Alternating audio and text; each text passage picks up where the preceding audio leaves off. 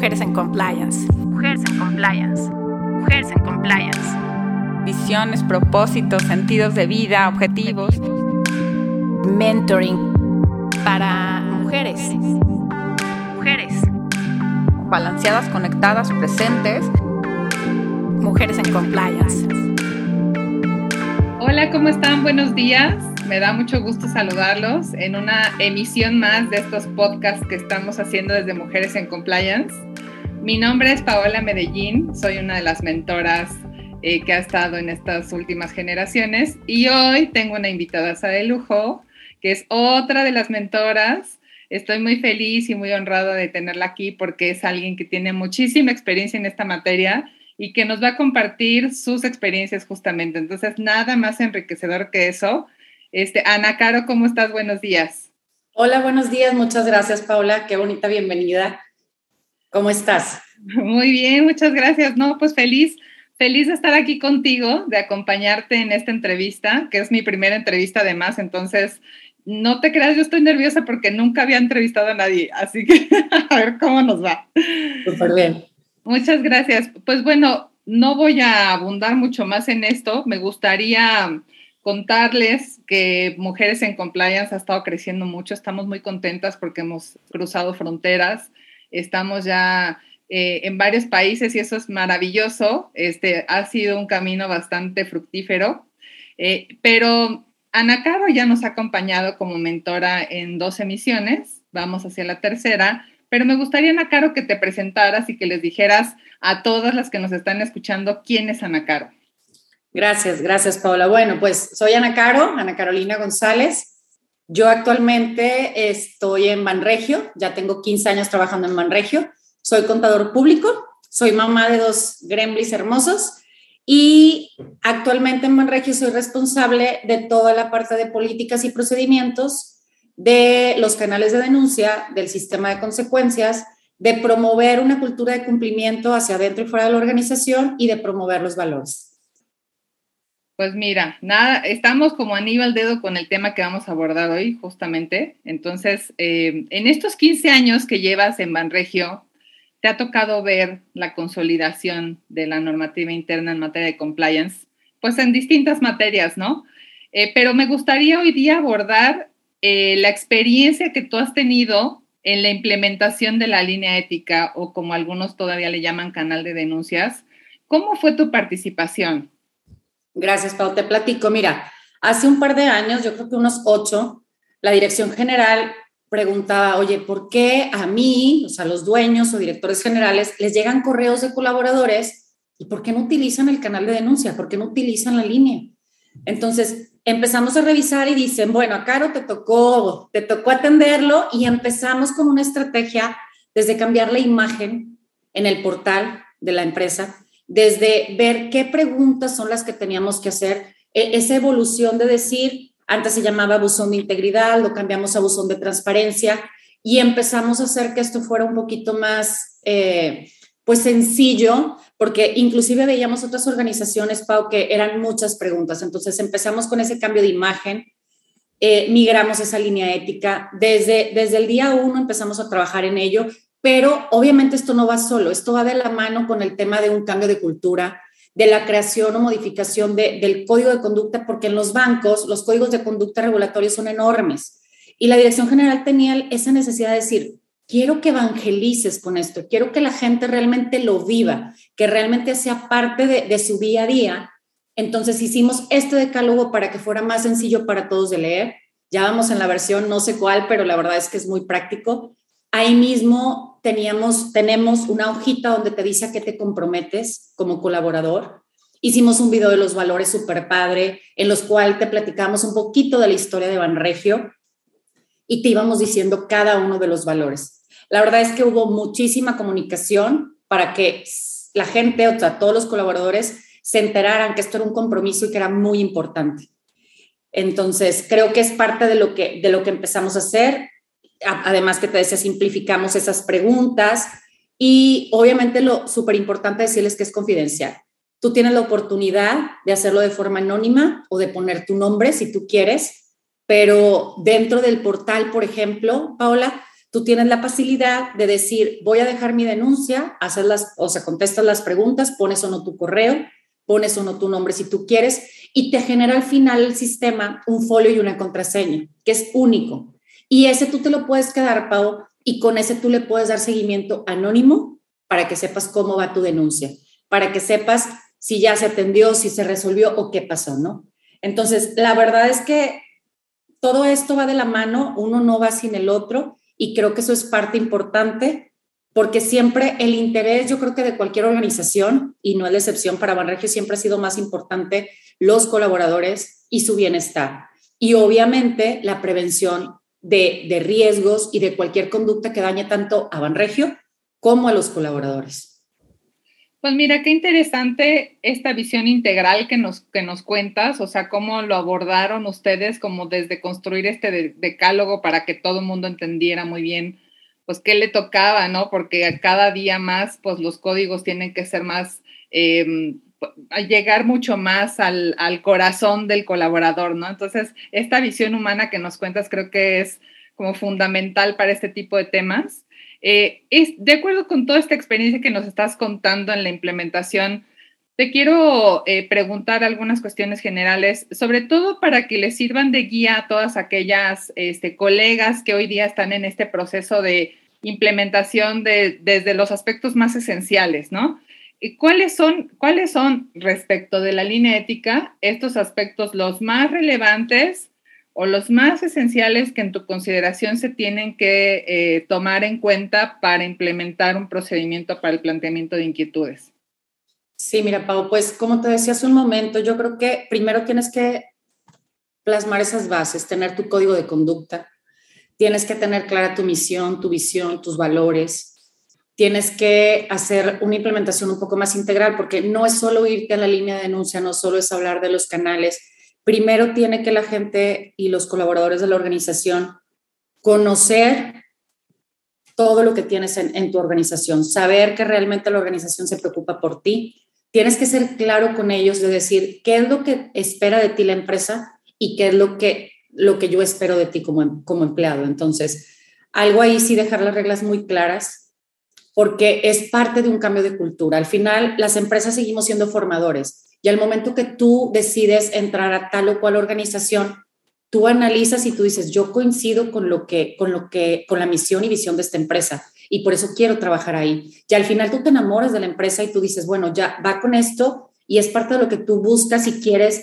Y nosotros inclusive, dentro de todas estas campañas y cuestiones que te comentaba, súper importante sumar la visión de la dirección general y el apoyo. Si tú tienes el apoyo de los directivos y principalmente de la dirección general, para ti la función va a ser mucho más sencilla, porque estamos siendo genuinos con las acciones que se están haciendo. Y si alguien no lo hace de esa forma, pues no va a caber dentro de tu organización y la persona va a salir porque no se va a sentir cómoda con lo que el resto de las personas viven. Entonces, se busca que sea así, se busca que sea de forma natural, de forma genuina. Decíamos nosotros, como cuando tu mamá te decía, pórtate bien, y fue algo que tomamos como, como tipo una frase durante un tiempo y con eso hacíamos promoción de pórtate bien. ¿Por qué? Porque pues te recordaba a tu mamá cuando, cuando el chiquito decía, y pórtate bien porque si no, ¿qué? Pues en todos lados hay consecuencias.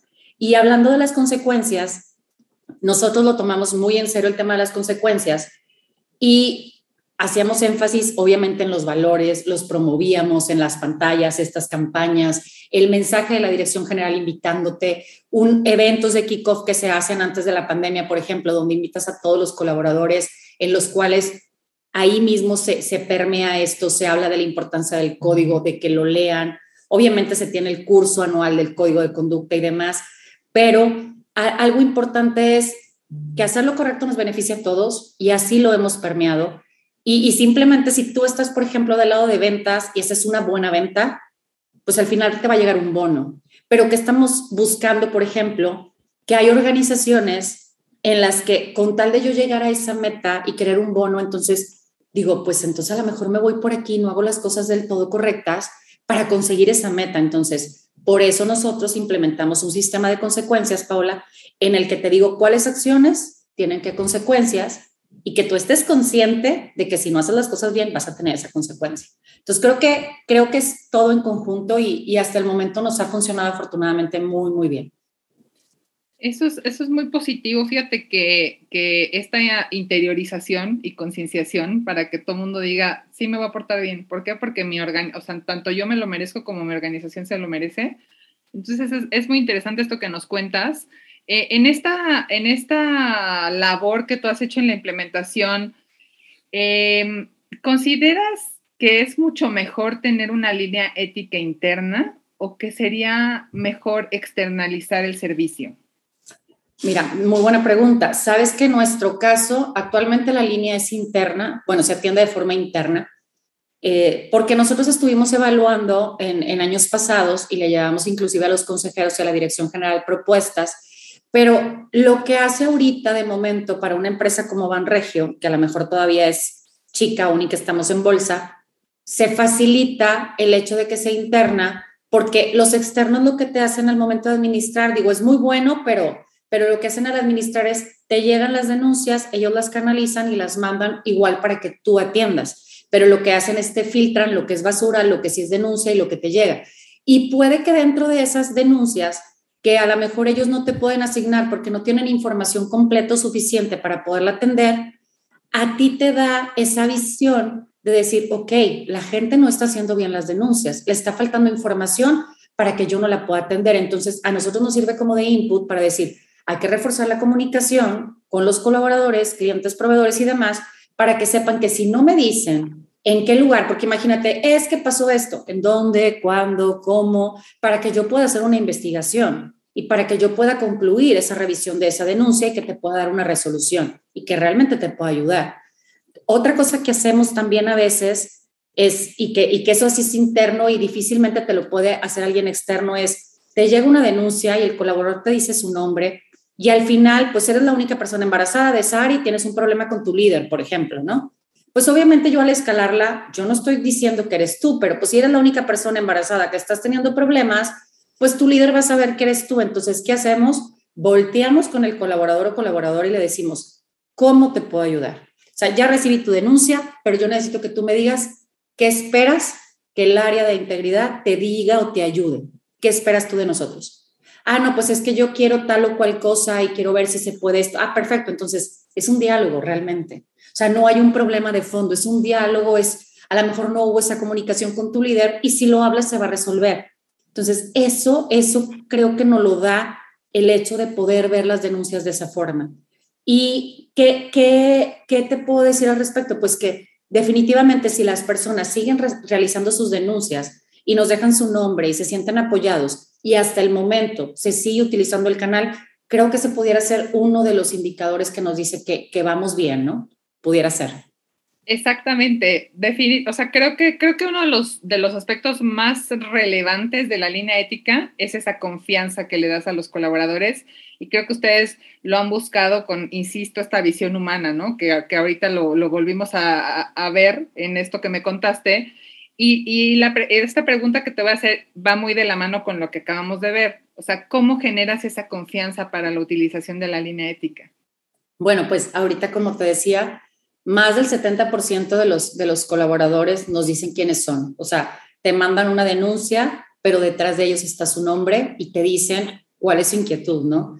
Entonces, eso nos, nos dice que estamos haciendo las cosas bien y que tienen confianza en el canal.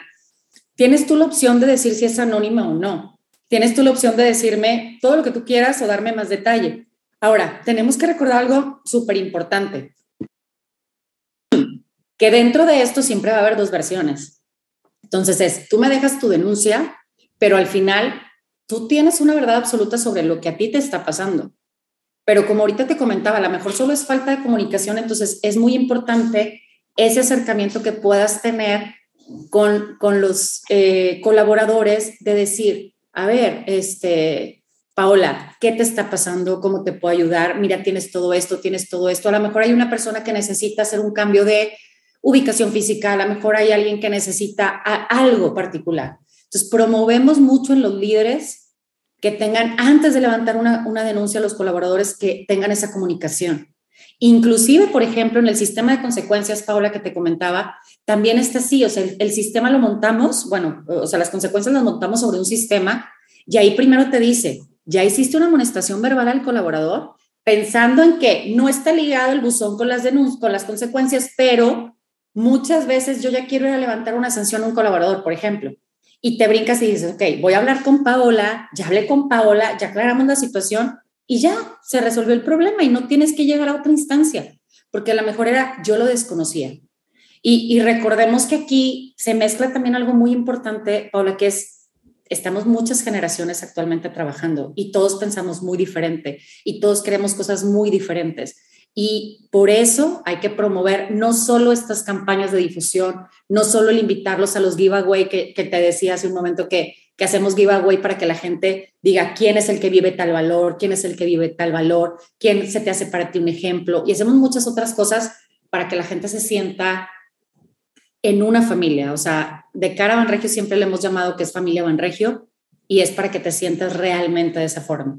Y que si en algún momento de tu vida tú dices, ya no voy con, con esta cultura, con estos valores, pues tienes la puerta abierta y tienes la libertad de decidir buscar otras cosas, irte hacia otra organización y es válido. Y a lo mejor vas cambiando y eso te va funcionando. Entonces, creo que eso, Paula, nos ha funcionado y creo que eso es lo que ha logrado que se genere esa confianza en el uso definitivamente, pues es mucha capacitación, mucha difusión, y como lo que decíamos, pues si tiene que ser una visión integral, porque si lo haces sesgado, pues finalmente te quedarías como, ah, sí, pues ahí está el buzón de quejas y sugerencias, llénalo si quieres con bolitas de, de, chicle, ¿no? Porque hemos visto también organizaciones que lo tienen así. Entonces, es, es muy... Es muy enriquecedor escucharte, Ana Caro, porque tienes toda la experiencia del mundo en, este, en esta materia y, justo en esta experiencia que, que, que, pues ahorita ya lo demostraste con todo en estos pocos minutos que llevamos platicando, ¿cómo evaluar, o sea, cómo haces la evaluación de la eficacia de esta línea ética? Pues, pues mira, ahí sí que no es una labor solo de la dirección, sino que ahí entra siempre de la mano recursos humanos, áreas de asuntos especiales, áreas comerciales y demás, porque también tenemos un comité, eso no te lo había dicho, tenemos también un comité de de conducta, que también es algo súper importante, pero bueno, para evaluarlo se hacen encuestas tipo las de Grace Place to Work, en los cuales los colaboradores te, real, dicen realmente lo que sienten, lo que piensan, cómo lo viven. Y realmente, por ejemplo, cuando hay situaciones de colaboradores, se hacen encuestas 360, se hacen temas de clima, pero para medirlo también nos hemos sumado con otras organizaciones y hemos hecho alianzas. Por ejemplo, está Mitai, que está el tema de las empresas más éticas, las 30 empresas más éticas, y eso ahorita es una visión que tú puedes venir haciendo las cosas bien, pero ellos te van a decir sí o no, porque al final encuestan a los colaboradores de tu organización y ellos te van a decir si realmente viven o no lo que tú crees que estás promoviendo. Ellos te lo van a confirmar y te van a decir, oye, sí, coincide que tus colaboradores están de acuerdo con lo que tú vives ¿Qué pasó ahora en pandemia? Muchas empresas se bajaron de ese ranking porque dicen, ¿sabrá Dios cómo me vaya a ir? Porque pues a lo mejor no hicimos tantas cosas para bienestar del colaborador y nos preocupamos por otras cosas. Nosotros le entramos, quedamos en el lugar 18 el año pasado y nos encantó. Y no solo eso, también, por ejemplo, está el de la integridad corporativa 500, que es otra también que te evalúa el, cómo están haciendo las cosas y que de ahí puedes tomar también muchos tips para ver qué debes de mejorar y cómo. También hacemos alianzas, por ejemplo, con, con, gente de Hagámoslo Bien, que también te va midiendo, también con México Unido contra la Delincuencia, que también nos hicieron un estudio y también evalúan a tus colaboradores qué tanto conocen o no tu código de conducta, tu reglamento, qué tanto viven esa cultura de legalidad. Inclusive ya lo montamos esa parte también nosotros sobre nuestro curso eh, en línea de biblioteca humana lo sumamos con toda esta parte de derechos humanos, lo sumamos con eso para que la gente conozca un poco más, porque a veces no somos conscientes de que estamos haciendo algo mal. A veces no somos conscientes, y ya me brinco al lado, de, por ejemplo, de corrupción, de que estamos normalizando ciertas cosas. Entonces tenemos que desnormalizar todo esto y tenemos que saber qué es lo correcto. Y entonces creo que todo eso nos ha dado esa sensibilidad. También hacemos otra evaluación que nos evalúan la, política de integridad con base a la metodología anticorrupción. Y ahí también es mucho de eh, entregar información de todo lo que hacemos y todo esto que te platiqué hace unos momentos. Y al final también hacen una encuesta de forma aleatoria a cierto número de colaboradores para ver qué tanto conocen, un poquito similar a mi TAI, pero eso nos da una calificación. Y los últimos años hemos estado incrementando nuestra calificación. Este año, justo en este momento, estamos terminando esa evaluación, estamos en las encuestas. Vamos a ver cómo nos vaya, después te platicaré en un siguiente episodio, pero, pero este, todo eso nos ayuda mucho para medirlo y hasta ahorita nos ha funcionado muy bien. Esperemos seguir así. Digo, siempre va a haber más que hacer. Simplemente recuerden que hay que apostarle a todo este tema, hay que apostarle a la parte de gobierno corporativo. No es nada más para tenerlo en papel, es realmente para ejecutarlo y preocuparte por las personas y que ellos se sientan bien. Y, y las líneas te dan esa oportunidad. Te dan la oportunidad de levantar la mano, de alzar la voz y de que te escuchen. Y a ti como, como administrador de esa parte te da la oportunidad de ayudar a las personas y de ver qué puedes hacer mejor y voltear con la dirección general y decir, lo estamos haciendo bien o hay que hacer más cosas. Totalmente. No, pues, Ana Caro, de verdad, nos has dado unos, unos tips maravillosos. O sea, sin duda, el, o sea, el darle voz a los colaboradores es fundamental porque por supuesto que los directivos pueden tener una visión muy diferente a la que tienen los colaboradores. Entonces, el que ellos tengan voz y puedan decir, tengo la confianza de acercarme a la organización y me va a escuchar y va a atender lo que le estoy pidiendo, pues creo que nada mejor que eso y nada mejor que eh, para evaluar la eficacia, pues que tú estés ahí de la mano con el colaborador, guiándolo y lo que tú me, lo que tú me contaste este, tras bambalinas, que les quiero decir nada más este, por ejemplo, ¿no? Que hacen estas em, como apoyo hacia el colaborador que está haciendo algunas cosas, ¿no? No, no sé, me gustaría nada más que, que pudiéramos cerrar con esa parte que me contaste, este apoyo que le dan al colaborador que si bien no hizo algo como un fraude o un acto de corrupción, pero que a lo mejor no se está portando muy bien, este, ¿cómo es este apoyo que le dan? Sí, por ejemplo, ahí como líderes ya sabes que, y más con tanta, tanta combinación de generaciones, en ocasiones a lo mejor yo no estoy de acuerdo con tus formas. En ocasiones a lo mejor a mí no me gusta un poquito el cómo te diriges o cómo llevas las cosas, pero soy muy bueno, soy muy buen líder. Entonces, ¿qué hacemos en conjunto? Lo, lo hace en conjunto con relaciones laborales, recursos humanos.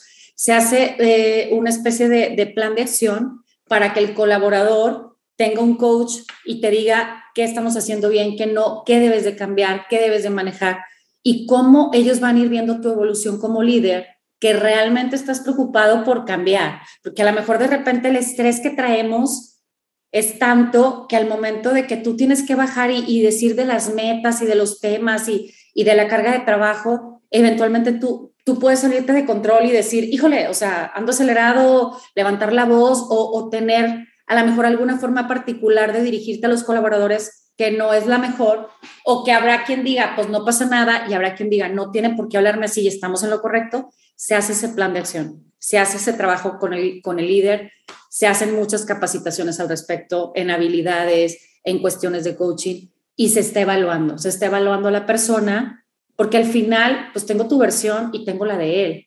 Y a lo mejor es el momento de que yo te exijo tu trabajo, pues a lo mejor no es la mejor forma y tengo que buscar cómo sí para que lleguemos a ese acuerdo. Y creo que, que eso también ha funcionado, porque te digo, hay que escuchar ambas partes. No es solo yo me quejo y, y tú reaccionas, no. Hay que escuchar ambas partes y algo también muy interesante. En ocasiones los colaboradores pueden pensar, es que denuncié y no, hice no hicieron nada. No, no, no, es que no es de la noche a la mañana. O sea, esto lleva su tiempo.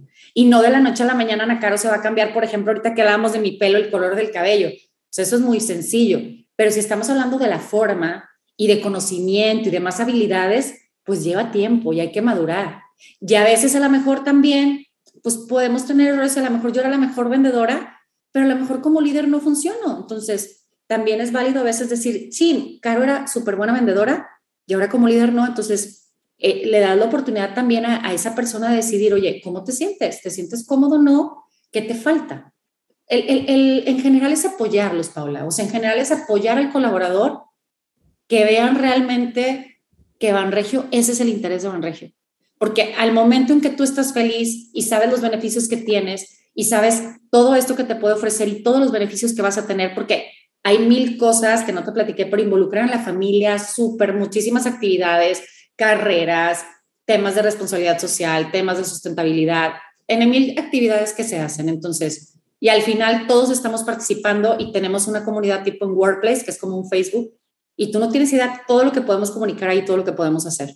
Y la verdad es que es una red de apoyo súper grande y súper fuerte, estemos en donde estemos. Entonces, creo que esto, detrás de todo esto, el coordinar a todas esas áreas para que una solución se dé de, manera integral a, alguna situación que está pasando, creo que eso es lo que, lo que nos ha funcionado. Y creo que eso, eso los colaboradores lo valoran mucho.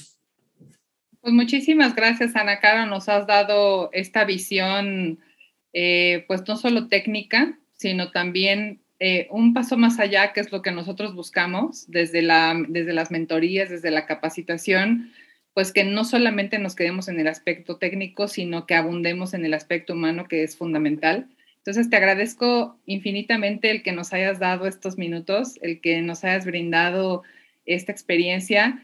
Y pues síganos acompañando en las, en, e, escuchen esta sesión, disfrútenla como nosotros la disfrutamos y síganos acompañando en los siguientes podcasts. Eh, estamos eh, pues trabajando mucho para que ustedes también aprendan y, escuchen a gente como Ana Caro que está todos los días trabajando en esta materia. Muchísimas gracias por acompañarnos. Eh, Muchísimas gracias. Les insisto que nos escuchen. Soy Paola Medellín. Hasta pronto. Gracias.